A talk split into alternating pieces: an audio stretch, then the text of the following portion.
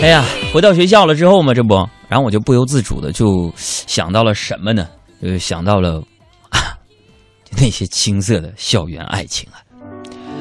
哎，我就想有一回啊，我就在我们学校那篮球场，哎，我就跟我那个暗恋了很长时间的一个女生表白，我说，哎，我很久以前就喜欢你了，能不能？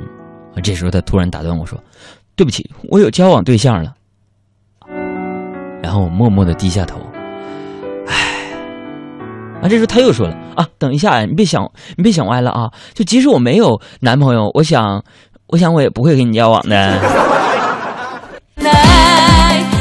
所以说，你说，男生追女生的话，只要女生不是原本就喜欢这个男的，那绝大多数都会拒绝。那你反过来说，说这女生追这个男生的话。即使这男生本来没感觉，那只要这个女生呢还算勉强符合标准，那男生往往说要不先处处。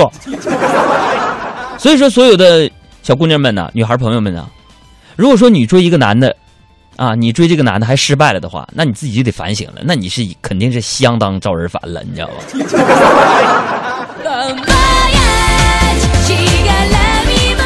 哎呀，我就在想啊，人的感情呢，就是。随着回忆年龄增长，这回忆慢慢的开始泛黄，开始呢，呃，在你的记忆深处。我现在想啊，这个时间过了好久了，其实我还一直对那个女生呢，有点念念不忘。朋友，没想到就在今天早上，暗恋多年的那个他，突然给我打了一个电话。其实我心里特别激动。他说他现在在北京，还主动邀请我后天去他那玩儿，我真的太激动了。因为今天我一整天都在想，后天他结婚我到底穿啥衣服呢？